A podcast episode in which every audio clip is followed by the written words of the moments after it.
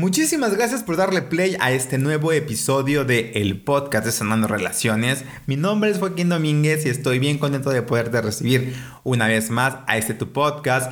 Si eres nuevo, de verdad, muchísimas gracias por eh, confiar en mí para este tu propio camino y proceso de desarrollo personal. Sé que hoy por hoy hay muchas opciones, pero que elijas este podcast para cuestionar, para trabajar, para incluso incomodarte y llegar a ese lugar donde quieres llegar, pues me hace sentir bien honrado y pues también me da mucha responsabilidad. Gracias por tus mensajes, gracias por escribirme y decirme cómo te hace sentir cada episodio. Si tú no lo has hecho y te gustaría compartirme algo, te recuerdo que me puedes encontrar en arroba Joaquín Domer, se escribe Joaquín D-O-M-H-E-R. Así estoy en Instagram y en Facebook y bueno, será un placer poder platicar contigo. Y bueno, sobre este episodio hoy platiqué con Ricardo Alonso. Él nos platica su propia experiencia con las pérdidas, particularmente por lo que yo lo invité es que yo lo conozco, desde que lo conozco eh, supe su historia. Y su historia tiene que ver con su mamá con una enfermedad eh, terminal por varios años. Y esta enfermedad concluyó con la muerte de su mamá. Y él nos platica su experiencia y el cómo pudo seguir adelante con el tema de una pérdida. En estos momentos de pandemia donde lo que más hemos perdido son vidas humanas, se me hace bien importante poder identificar cómo estoy yo relacionándome hoy por hoy con las pérdidas, no solamente de las personas que amo, sino también de las circunstancias, de los eventos o de las cosas que dejan de ser parte de mi vida. Se puso padre la plática, espero que tú como yo disfrutes muchísimo de este punto de vista de, de, Ricardo y recuerda que si te llama la atención, si quieres saber más, lo puedes contactar a él directamente en sus redes sociales y no dejes de compartir este episodio con la gente que creas que les pueda servir.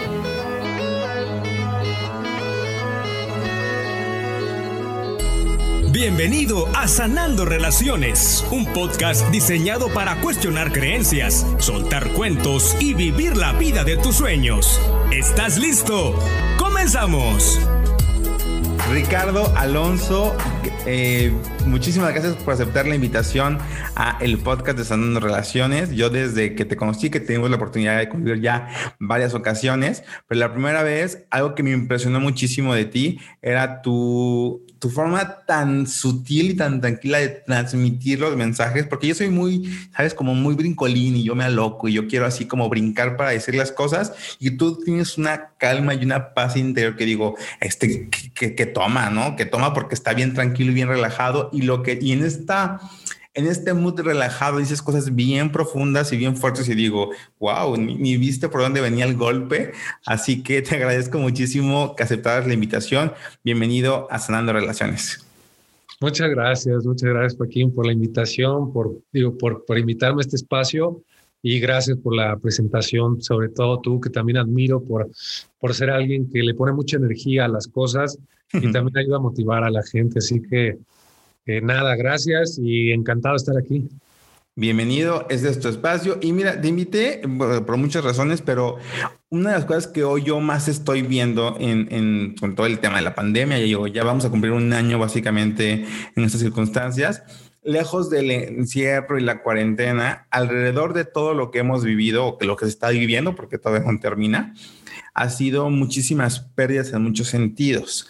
He visto gente de cercana y algunos más lejitos que han perdido trabajos, que han perdido empleos, que han perdido negocios, que han perdido cosas. Digo, incluso tú como también como, dueño de empresa, pues también te ha tocado ver pérdidas en ingresos, en equipo de trabajo, en fin pero también algo de lo que más duele en esta pandemia, porque yo hace tiempo hablaba de todo lo bueno que nos ha dejado la pandemia, pero digo, nunca olvidó, o sea, nunca quito del, cuadro que lo que más nos ha quitado es la pandemia, ha sido vidas humanas y eso no es cualquier cosa. Y creo que cuando hablamos de pérdidas o cuando hablamos de vivir un duelo, pues como que siempre no es lo mismo alguien que perdió su trabajo, alguien que perdió a un ser querido, no es lo mismo alguien que, sabes, como que las pérdidas se pueden decir, ay, tú hablas bien bonito, Joaquín, porque tú no has perdido cosas fuertes, no, no has perdido cosas como yo, como cualquier persona que, que, me está escuchando.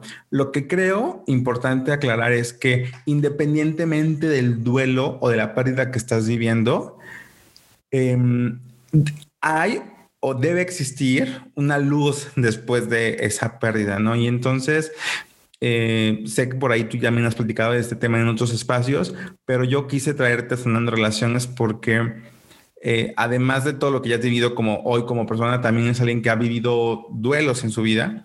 Y antes de entrar, ¿no? A indagar en esta parte de los duelos y lo que tú has vivido, me encantaría con tu expertise como coach, ¿no?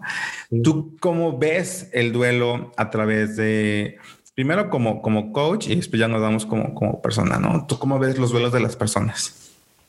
Claro, claro, pues primero que nada hay que saber o hay que profundizar que el duelo realmente es, es una experiencia inevitable en la vida de todos. por supuesto que la vida del ser humano se, se construye a base de encuentros y a base de despidos. Por lo tanto, los duelos son justo esa relación que tenemos ante esa persona y ante lo que nosotros somos con esa persona. Entonces, lo que más aporta realmente un duelo a nivel profundidad y a nivel eh, relación es un descubrimiento total de ti mismo a través de esa, de esa persona que se fue. Es una desnudez absoluta de lo que eras con la relación de esa persona y y por supuesto que entra una nueva realidad a través de toda la vulnerabilidad que desarrollas en el proceso de la pérdida. La pérdida es la mala noticia, la sorpresa que te llega abrupta de que algo ya cambió, algo ya terminó, eh, ya sea, como lo decías en el principio, ya sea un proyecto de trabajo, ya sea una persona, ya sea una casa, este, ya sea cualquiera de los elementos que trae el simplemente desapegarte de aquello que era o estaba para ti y que ya no es. Entonces, todo ese proceso de vulnerabilidad desde que termina o desde que llega la noticia de que algo ya terminó hasta que entra el duelo como proceso para aliviar, porque es un proceso de alivio, para poder aliviar poco a poco esa transición de pues, lo que eras a lo nuevo que vas a hacer. Entonces es una adaptación y es un autodescubrimiento personal de los que más te ayudan a crecer. Y, y ahora digo, te escucho y creo que lo dices mucho desde Sí, como desde la conciencia de decir, oye, yo, o sea, hoy puedo decir que descubrí, pero ¿cómo le dices eso sí. a alguien que acaba de perder a, su ser amado? Claro. Sí, hoy. ¿Qué le dices como para que pueda ver que vienen esas posibilidades? Claro. Pues lo principal es decirle que es, eh, es un adiós, eh, realmente, o sea, es un adiós para toda la vida, pero al final seguirás pensando en esa persona toda la vida también. El encuentro lo vas a seguir teniendo nada más que trasciende las formas físicas y ahora empiezas a conectar desde formas trascendentales y espirituales. Todos podemos llegar a ver las pérdidas como una maldición, como una condición de vida eh, de castigo, de algo muy negativo. Sin embargo, realmente le tienes que encontrar un sentido, un sentido más profundo a las pérdidas, que lo primero que vas a experimentar, y digo, metiéndome eh, a, pues bueno, a este tema y de repente hay, hay etapas también del duelo, pero lo primero que vas a experimentar es una profunda tristeza ante, ante el anhelo de querer a esa persona. Necesitas la tristeza porque la tristeza te ayuda a enfrentar o encontrar de alguna forma el perdón. Entonces, esa tristeza se tiene que almacenar y tiene que ir sanando poco a poco el mismo proceso que te toca. También hay gente que le da, eh, pues que le da por, o sea, por una etapa racional de pensar de ¿Cómo es posible que ya se haya ido, que haya perdido ese proyecto, que haya perdido ya ese dinero, ese trabajo, eso que me llegaba directamente eh, todos los 15 o todos los 30? Hay una sensación de no creer, ¿no? de, pues de esa amnesia total, de negación completa ante la nueva realidad y es normal, es, es parte de bloquear también pues la sorpresa de decir, wow, o sea, no, no lo creía, lo pensé en algún momento, pero no lo creía y que es totalmente inevitable. Entonces también ayuda a, nivel psicológico la psique a, a funcionar este, porque te das cuenta que ya no está aquella persona con la cual le hablabas todos los días cuando ibas al trabajo, este, cuando comías, cuando desayunabas y todavía más. Y fue una experiencia brutal, una experiencia en donde tú tuviste el cuerpo, en donde tú viste a la persona quedarse sin oxígeno, en donde tuviste que llevar a la persona al hospital. Todavía es, es o sea, también es, es una es una experiencia para la psique que necesitas tal vez pues describirla, justificarla eh, o inter, o sea, inter, o sea, intelectualizarla para poder entenderla, porque realmente todo sucede tan rápido que a veces no, no, no te pasa. Y además hay gente que es todavía más racional, que no entra a este proceso emocional y que lo va a intelectualizar más, ¿no? Eh, y, en, ese, en esa medida, o sea, bloqueas completamente la realidad y, lo que pasa es que te desajustas y ese desajuste es normal para que entonces dejes entrar todavía ese proceso de acuerdo a qué tan racional eres o qué tan emocional eres. Hay gente que lo llora eh, inmediatamente este, y que sabe que es una pérdida, pero hay gente que no. O sea, hay gente que entra en esa, en esa etapa racional o que entra inclusive en un vacío completo, eh, una sensación pues de despojo, de, llegar a tu casa y saber que allí están sus cosas, ahí está su bolsa, ahí está y pues ya, o sea, ya, ya, ya, ya se fue. Es la famosísima etapa de la negación, ¿no? Como que no, esto no puede ser, no es posible, no me la creo. Y ahorita que decías de la, diferencia entre la gente que lo piensa todo y la gente que nada más lo siente, eh, hablando un poquito como de la sanación, porque yo creo que se requiere sanar al final cualquier pérdida, como esta gente que lo trata de razonar tarda mucho más en, en, vivir el duelo que la gente que se deja vivir el duelo. O sea, la gente que berrea y es, no, pero ¿por qué? Y entonces después esa gente, la que estaba berreando, es la gente que ya está bien. Y ahorita me acordaba como del chiste o del meme de las, del hombre versus la mujer cuando truena. ¿no? Que dicen que cuando truenan, la mujer llora y sufre y a los mm, semanas, meses, como si nada. Y el hombre está como si nada y a los meses o semanas está sufriendo, ¿no? Entonces, creo que lejos de ser hombres o mujeres, creo que sí, es esta actitud o esta actividad de decir, no pasó nada o dejar sentir todo lo que, todo lo que pasó, ¿no?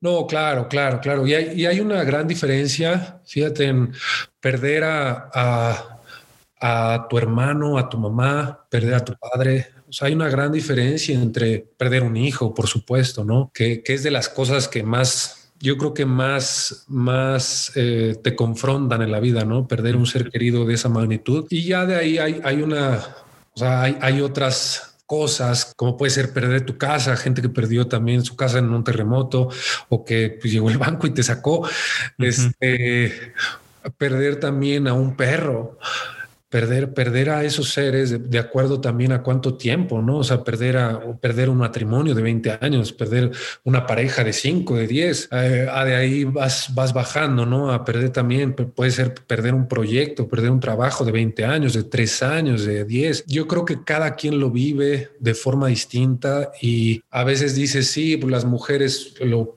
lo viven así, los hombres lo viven así. Yo creo que cada quien lo vive de acuerdo a su mismo proceso, a los años en los que tuviste esa persona y a qué tanto le quieres dar ese, ese mismo proceso, porque hay gente que lo atropella, hay gente que ni siquiera lo procesa, hay gente que le da amnesia completa de yo para mañana voy a hacer otro, atropella también la etapa y entonces la vuelve a vivir en tres años porque la atropelló inmediatamente, ¿no? O sea, creo que se le hizo fácil decir, sabes que este, ahorita no es momento de procesarlo porque tengo que estar completamente fuerte y entonces lo empiezas, lo empiezas a procesar eh, de una forma tan pisada, tan abrupta y lo que más recomendaría es no, vívelo, o sea, vívelo de acuerdo a lo, a lo que es ese novio, ese esposo, ese proyecto, ese, pues esa persona que se fue necesita, necesita ese tiempo de reconocimiento en donde pues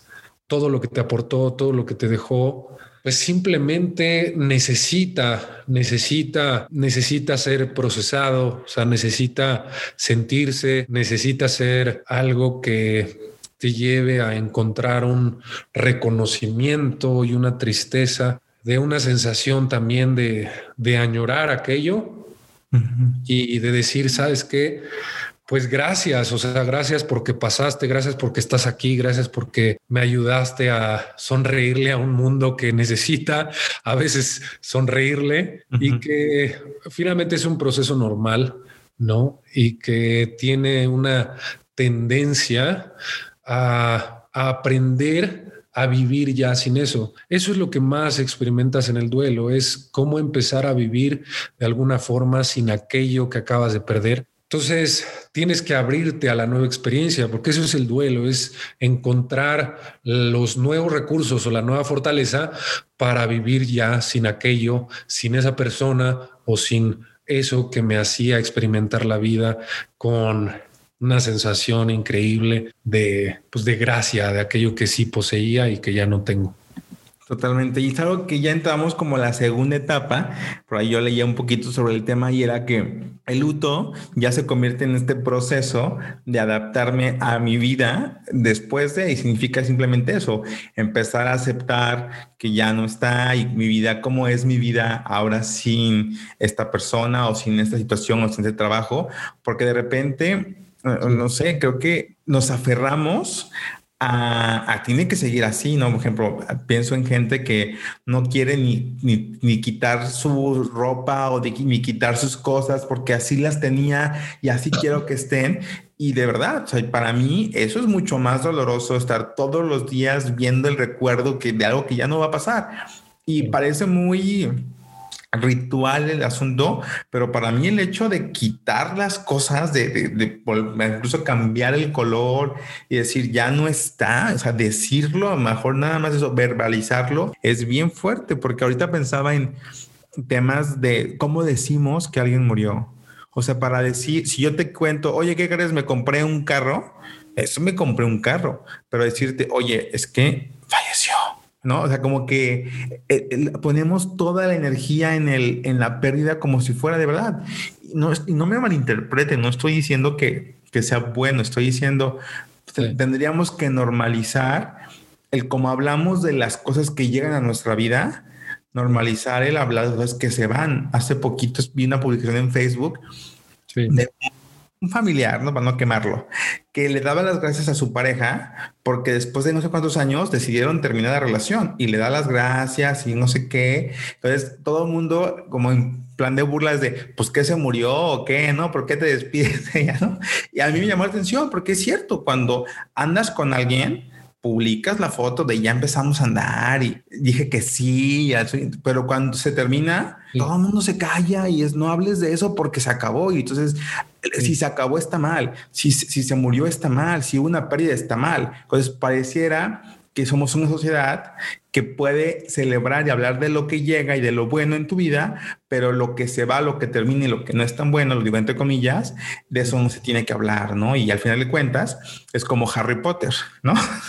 temerle al nombre es, pues, temerle a una idea incorrecta. Fíjate que el luto es, es, algo interesante porque cada quien lo vive de forma distinta. Es el, justo, el, luto es, a ver, es el duelo, pero más, más que todo es la pena. Entonces, eh, el, luto es el ritual, yo le llamo así el, luto, es el ritual que tú tienes que llevar a cabo día con día y es a tu ritmo y es a tu tiempo y es como lo quieras llevar. En, nuestro caso, por ejemplo, me acuerdo que ah, cuando empecé a experimentar también esta relación con la muerte, fue con mi perro Basilio, que duró con nosotros 14 años realmente lo tuvimos que dormir, fue algo que ya era, era recomendado por, por el veterinario, pero imagínate estar con o sea, el, a ver, Basilio de mi perro se convirtió en, en, en, mi mejor amigo, 14 años con él, ¿no? Paseándolo. Realmente un perro es de las mejores cosas que te pueden pasar. Entonces, eh, despedirte también de él fue, y fue justo antes de la pérdida de mi madre, que fue un año antes. Eh, el ritual se convierte justo en ese, en ese tiempo que le das empezar a despedirte.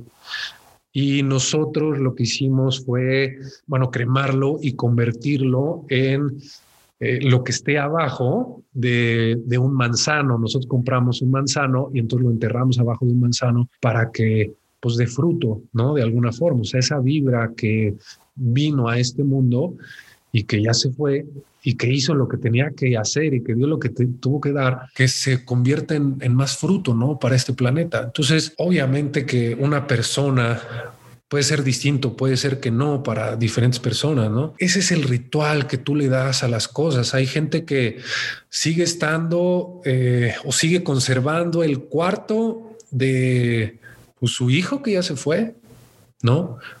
Tal cual, sin ningún cambio y no hay ningún cambio. Y yo creo que, digo, después de ya un tiempo, yo creo que sí tienes que darle la libertad a tu vida de eso y tienes que darle la libertad a esa persona que también ya se fue, de acuerdo al proceso que te tome y el tiempo que te tenga que tomar, sí, porque no hay realmente un, un, tiempo, ¿no? Que te dice, no, es que ya pasaron seis meses, ya pasaron cinco años, es que es el tiempo que te tenga que, eh, que, que, que, tomar. Que tú requieras. Que tú requieras y que es necesario para ti y, y, que lo construyes a partir de ese ritual. Hay, hay personas que ponen una foto, hay personas que siguen dejando el, el mismo recuerdo de hace 25 años. Entonces, lo que yo sí recomiendo es dale también la libertad, o sea, ten, la, ten aquel elemento que consideras que te va a ayudar a recordar a esa persona pero también dale la libertad de,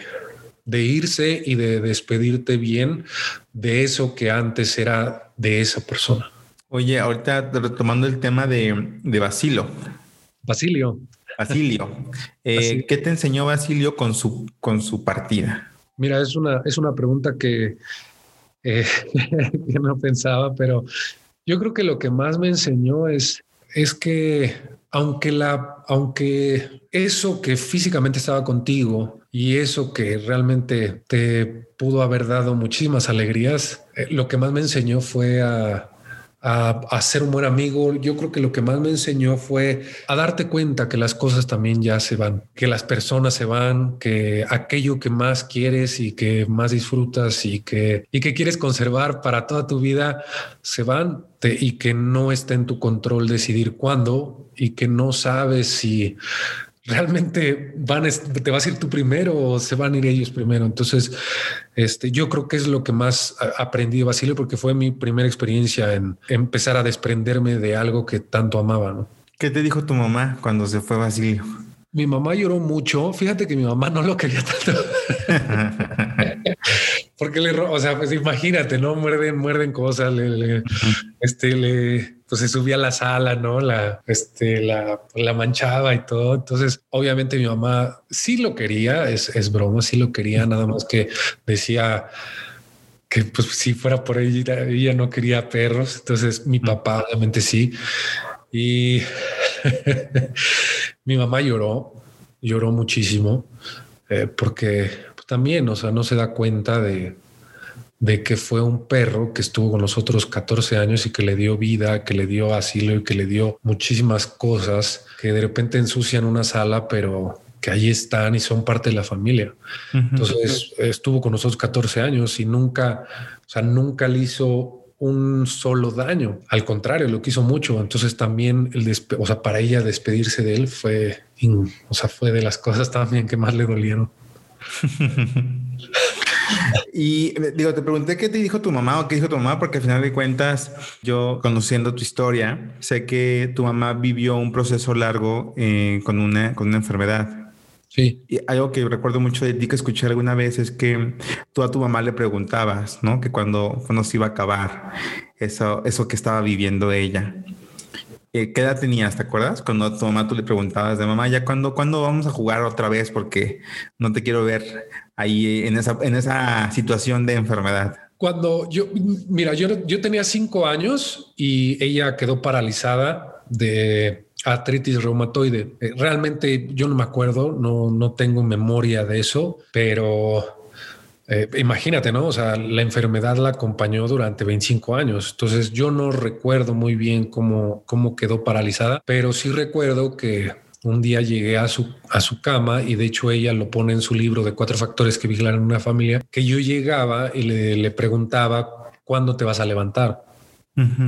Porque quiero jugar. Eh, yo tenía cinco años. Entonces, imagínate todo lo que tuvo que vivir ella también con su enfermedad y además con toda una familia, pues realmente fue, fue, o sea, fue algo que nos acompañó durante todo el tiempo. Nosotros sabíamos que tenía esa enfermedad, pero siempre hizo su vida a, través de eso. Entonces, casi, casi era, o sea, era ver a alguien era ver a alguien que no solo le ayudaba a su familia a salir adelante, sino que además veía la fortaleza que tenía para enseñarle a otros y medio mundo a salir adelante. Entonces, eso fue para mí verlo desde chiquito y, hasta que llegamos a, adultos, ¿no? Porque también ella le gustaba mucho vernos jugar deporte y era algo que le daba muchísima vida y que nunca decía porque ella no podía hacer deporte. Entonces ella también se alimentaba de lo que nosotros hacíamos en el deporte y del éxito, eh, del éxito que teníamos ahí, porque pues al final ella decía, wow, o sea, ¿cómo pude tener estos hijos que además ella nos alimentaba con lo que hacía a nivel de conferencias y desarrollo de la gente? Al final de cuentas, ella pues sí tuvo los hijos que le dieron eso que no podía hacer y la mamá que los motivaba a hacer lo que querían hacer, ¿no? Sí, y era un patrón de, porque ella le dijeron que tenía que estar en silla de ruedas y que no se iba a poder volver a levantar. Yo tenía cinco años, a los nueve meses ella se levanta, eh, sigue con su vida y además no la volví a ver en silla de ruedas durante 25 años. O sea, entonces también era, era un símbolo de, fortaleza, de, de, salir adelante impresionante y pues que eso nos los transmitió hasta el día que ella parte y, se va.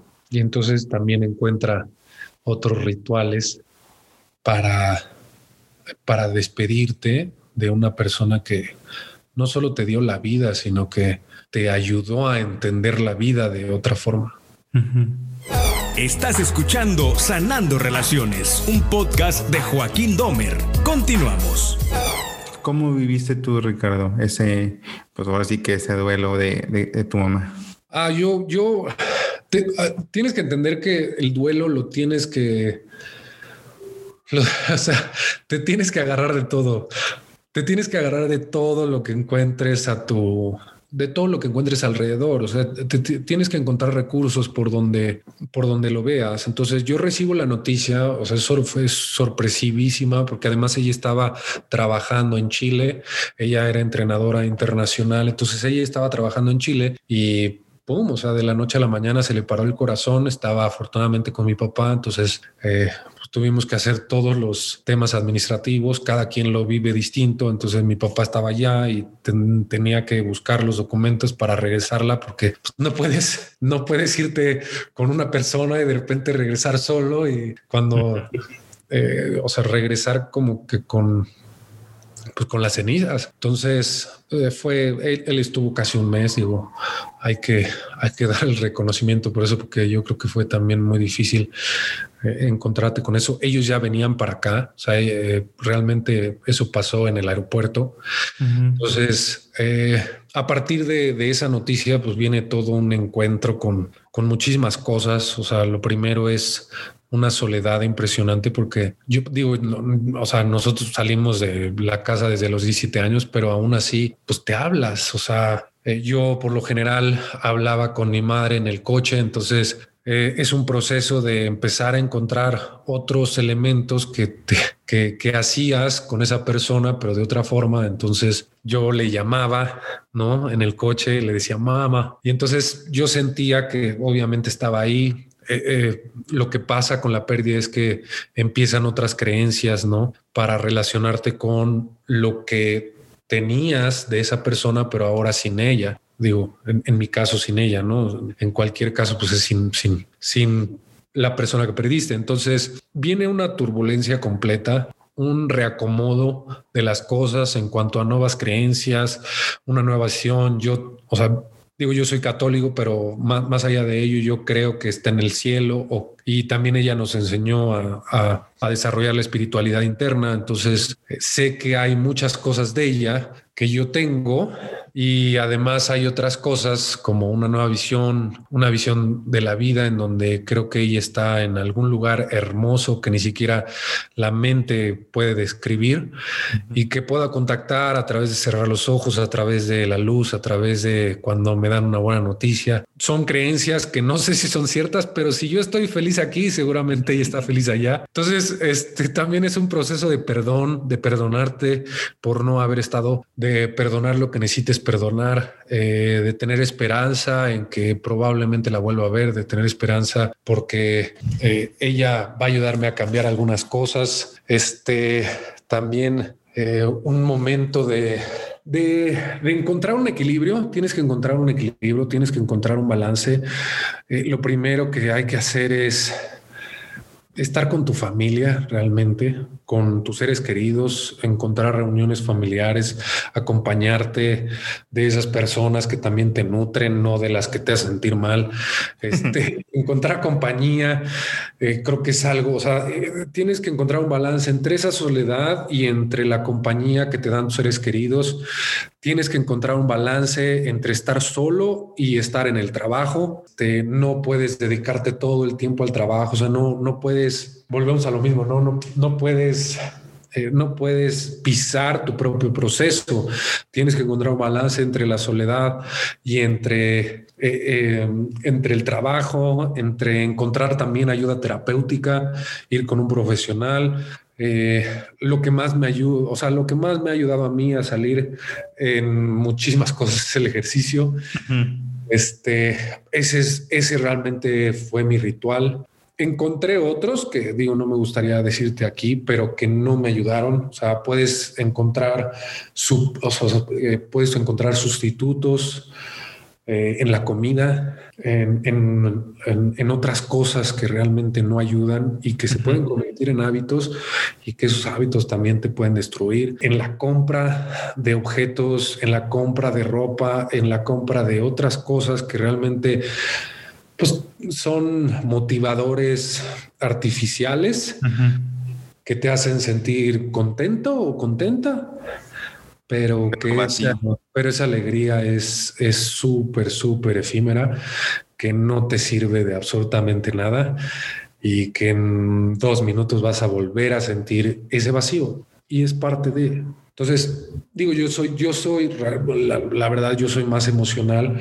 En alguien más racional, pues puede ser dedicarte al trabajo, pero va a llegar un momento en donde, o sea, vas a recordar ese lugar o esa comida o ese viaje y también te va a pegar igual. O sea, hay gente que les, eh, que les llegue el golpe más tarde, hay gente que les llegue el golpe más temprano, pero lo vas a tener que vivir porque se fue alguien importante para ti o porque se fue eso que era importante para ti, algo te daba, algo te dio, algo, algo te construyó. Entonces, eh, realmente tienes que, o sea, tienes que encontrar contención, tienes que encontrar la forma de salir de esa soledad, tienes que expresar lo que te está pasando, tienes que encontrar distracción y tienes que encontrar liberación también sobre, sobre el pasado y ya por último volverte, todo ese proceso te va a llevar a, a reanimarte completamente. Pero vas a, vas a encontrar ese, o sea, vas a encontrar ese proceso y en otros casos, dependiendo también la relación, ¿no? Vas a encontrar abandono. Me llama la atención algo que dijiste y lo quiero poner sobre la mesa porque se me hace como clave. Sí. Hablabas como de el proceso de perdonarte, el proceso de lo que tú viviste por, por lo que faltó, por decirlo así, o por lo que tú sientes que no le diste en vida o no vivieron en vida. Y esto me lleva a pensar que las personas que, les cuesta más trabajo aceptar el duelo es justo las personas que sienten que dejaron algo pendiente, ¿no? De ahí la famosa frase de en vida, hermano, ¿no?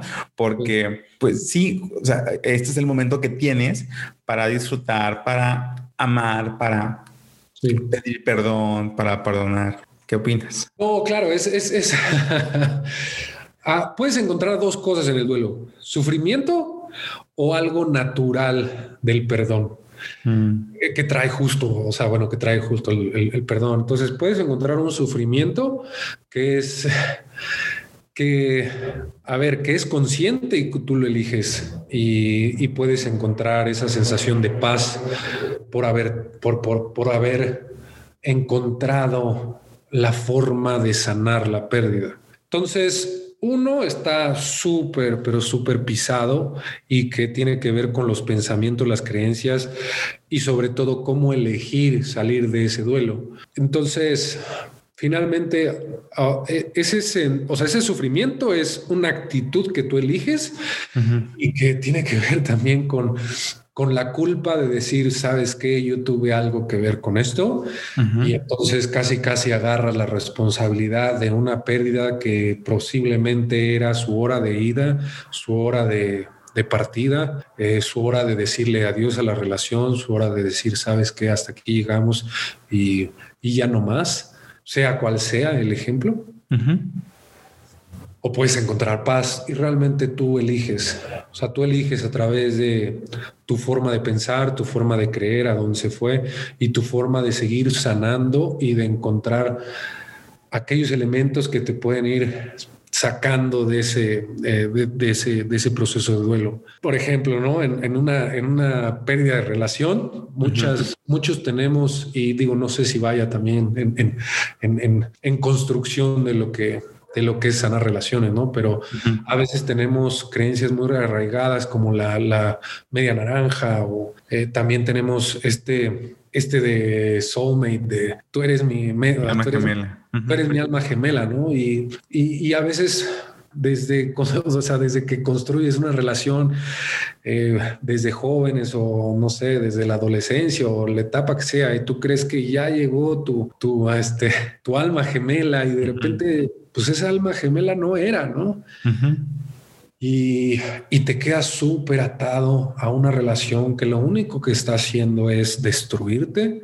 Eh, y tú por creer que es tu alma gemela y porque lo viste en una película o lo que sea, o porque tienes ese tipo de creencias y realmente no te das cuenta que cuando, cuando viene ese momento de pérdida, Tienes que crear creencias que te ayuden y eso es lo principal que tienes que hacer. Sea lo que sea y sea como sea, tienes que encontrar recursos que te ayuden a salir justo de esa pérdida porque la relación ya no funcionó o porque la relación ya trascendió. Y en mi caso, con la muerte de mi madre, pues realmente es entender que ya trascendió y que ella ya eligió también dejar este lugar y que yo tengo que empezar a comunicarme con ella de otra forma, porque si no, entonces voy a estar sufriendo aquí, porque yo sigo aquí. Entonces tengo que empezar a construir creencias y diálogos que me empoderen más a crear lo que mejor quiso hacer mi madre que yo hiciera aquí. Mm, totalmente. Hay una frase que me encanta que es que la mejor manera o la mejor forma de honrar la vida del ser querido que se fue es viviendo la vida, porque tú hoy tienes esta posibilidad que él ya no tiene. Y es de por qué lejos de honrar su vida, ¿no? Valorar su vida, bendecir su vida, sufro su vida. Entonces, oye, pues al contrario, yo recuerdo mucho un jefe que él decía que cuando su papá murió, él le decía, que cuando le decían lo siento mucho, decía no, no lo sientas. Felicítame por el padre que tuve, felicítame por su vida, no sientas, ¿no? Entonces yo decía, wow, wow, wow, calma, ¿no? Pero después, cuando murió mi abuelo, me acuerdo mucho que era lo que yo sentía.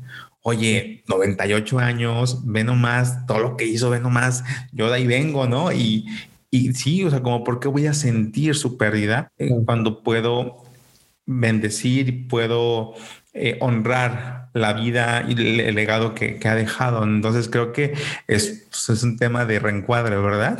Porque cada quien lo ve de manera distinta, pero yo estoy convencido de que hoy lo, lo único que yo puedo hacer para honrar la vida de alguien que ya no está es vivirla y vivir esta vida al máximo, ¿no? Tal cual, tal cual. Es, es, es resignificar tu nuevo encuentro con la vida.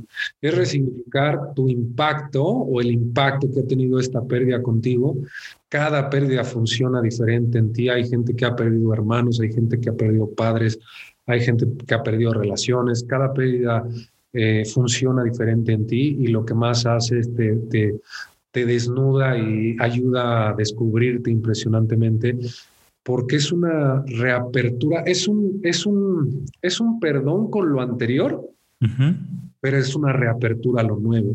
Entonces, en la medida en que dejes entrar esa ruptura con lo anterior, esa desesperanza, esa nostalgia, ese descubierto y realmente abrirte hacia lo nuevo para invitarte a crecer hacia un momento nuevo de vida, entonces empiezas a aceptar la adversidad como una forma de crecimiento. Y hay adversidades más, difíciles, mucho más difíciles. Ella tuvo que vivir con una enfermedad de 25 años. Yo tuve que vivir su, su, su partida. La extraño, la vivo y la pienso. Eh, sin embargo, no es lo mismo ahorita que cuando me dieron la noticia hace cinco años. Entonces, eh, es, un, es un redescubrirte y a veces también, no sé nuevamente cómo vaya, vaya a despertar esto en, en la gente que escuche, ¿no? Pero tienes que significar la muerte, tienes que significar eh, el concepto de muerte en ti. Entonces, la muerte en muchas culturas es liberación, la muerte es un ritual, la muerte es algo natural. Y desde tu concepto de muerte, eh, más allá de cómo haya sido. Este, en, el caso de mi madre fue un paro cardíaco, en otros casos fue ya no pudo respirar, en otros casos pues, se ahogó, se comó, eh, etcétera, etcétera. Entonces, eh, tienes que, eh, tienes que darle el concepto de muerte. Yo ahorita, a partir de lo que estamos viendo, a partir de lo que es ya realmente este mundo y la vida, que espero que cambien las cosas por la pandemia, por la muerte, a veces ya a veces es buena. A veces es buena porque te libera, te libera, te libera completamente. O sea, yo ahorita lo pienso y digo, wow, o sea, qué bueno que mi mamá ya no vivió esto. ya sabes, y yo sigo teniendo ese contacto con ella porque puedo, puedo, puedo sentirla, puedo vivirlo, pero, pero realmente también doy gracias porque dices, este mundo también está cambiando mucho, este mundo puede no ser el mejor, ¿no? Y qué bueno que no lo vivió. Ahorita lo que menos quiero es que mi padre le suceda algo, ¿no? Pero si le sucede, pues era su momento y era... Eh, era el momento también de, irse y de dejar también este mundo y trascender hacia algo más maravilloso que mi mente no alcanza a entender, que es justo regresar a casa, regresar a la luz, regresar a aquello, a aquello desde donde venimos, porque seguramente hay una vida después de estar aquí. Entonces, que, que no alcanzo a, que lo puedo ver en películas, que lo puedo llegar a pensar, pero al final mi mente no me deja tal vez entender esa luz que sigue después de este mundo. Entonces, mientras más profundidad encuentres de esa vida después de aquí, yo creo que también encuentras paz. Totalmente. Y creo que eso vamos, vamos a, a recordar que creemos que, todo es el fin, ¿sabes? Como tener éxito es el fin, ser feliz es el fin, eh, morir es el fin. Y, y, la verdad es que a lo mejor nada más tenemos que resignificar ese tipo de conceptos de llegar a algún lado y entender que llegar a lo mejor es el inicio de algo mucho más grande. Y, y qué bonito, o sea, yo la verdad, yo he tenido dos grandes pérdidas que fueron mis abuelos maternos y no sabes lo cercanos que lo siento. Y claro que hoy lo digo con tranquilidad. Por supuesto que cuando mi abuela murió me la pasé triste una semana, ¿no? Pero hoy, después de vivir mi duelo y de no bañarme y de estar muerto todos los días porque estaba muy triste, hoy lo único que puedo hacer es dar gracias por los dos abuelos amorosos que tuve y que me, me, me ayudaron a ser quien yo soy. Entonces, creo que es una invitación a, eso que dijiste al final, a sentirnos en paz, porque mientras más paz sintamos, más podemos entender, ¿no? Lo que estamos viviendo y también creo que yo también soy católico y también siento que que de nada les sirve nuestro sufrimiento. O sea, a, ellos que ya no están, de nada les sirve que yo esté aquí llorando y, gimiendo en lágrimas, ¿no? O sea, de nada les sirve. Al contrario, creo que más bien los ata, ¿no? Hablando un poquito como, creo que lo que decías, hay que dejar ir y soltar. A veces significa aceptar que ya no están y eso le da libertad a, ellos que ya no están y a mí para volver a hacerme responsable de mi vida, porque después se vuelve cómodo. Ahorita lo estaba pensando, oye, estoy triste, que se fue. Pues sí, pero pues, está bien, síguele triste si quieres, está triste. Yo me aventé una semana, pero después dije, ahora toca tomar las riendas y decir qué voy a hacer con esto que aprendí, con esto que me dejó, con estas lecciones que hoy sé gracias a esta persona. Claro, claro, claro, claro. Y la información te va a llegar en el momento. O sea, si ahorita lo que quieres es vivir esa ansiedad y vivir ese duelo y vivir ese, ese, ese enojo por cómo haya sido también la partida, por cómo hayan sido las cosas, vívelo, vívelo. Y poco a poco va a llegar a ti la información, porque justo yo creo que también acabas de decir algo, algo importante, venimos a vivir, venimos a experimentar, vivimos a, a disfrutar lo nuevo. Y, tienes que abrirte a lo nuevo, o sea, tienes que abrirte a tu experiencia de vida sin esa persona. Entonces, agradece, realmente no sabemos cuándo va a acabar tu relación con esa persona, no sabemos cuándo se va a morir, no sabemos cuándo va a acabar eh, eh, eh, tu proceso de estar aquí, no sabes cuánto tiempo vas a vivir en esa casa, no sabes, simplemente tienes una idea y, y, tienes la actitud de conservar esa relación, tienes la actitud de hablarle a tus padres porque ya no vives con ellos, tienes la actitud de de tener familia, de tener hijos, de, experimentar todo lo que se viene a experimentar aquí por, por convicción propia y no por lo que dicta la sociedad.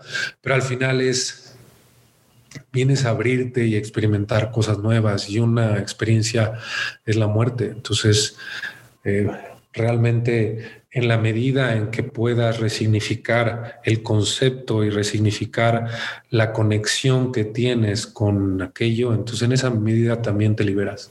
Totalmente, Ricardo. No, no sabes qué, a qué paz me, me, dejas en este momento y también espero que para la gente que nos escucha también venga esa sensación de paz, de sí, de esa invitación a decir, Hoy tengo la, opción de elegir si sentirme triste, enojado, deprimido, pero también tengo la opción de elegir, si así lo siento y así lo creo, de sentirme en paz y desde este lugar resignificar todo lo que siento por la pérdida que haya tenido.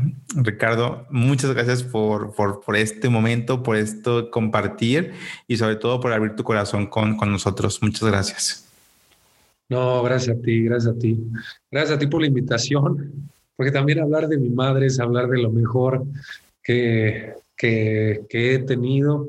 Mm. Eh, hablar de, de, esto, pues es, es increíble porque al mismo tiempo no quiero que se vayan las personas que más quiero, pero al final sé que en algún momento van a tener que irse. Entonces, eh, simplemente eso te ayuda todavía a disfrutar más. Si se te fueron dos personas al mismo tiempo, si te fue una persona, si, si la persona sigue, pero cortaste, entonces simplemente es abrirte a que, a que te tienes que recuperar a ti.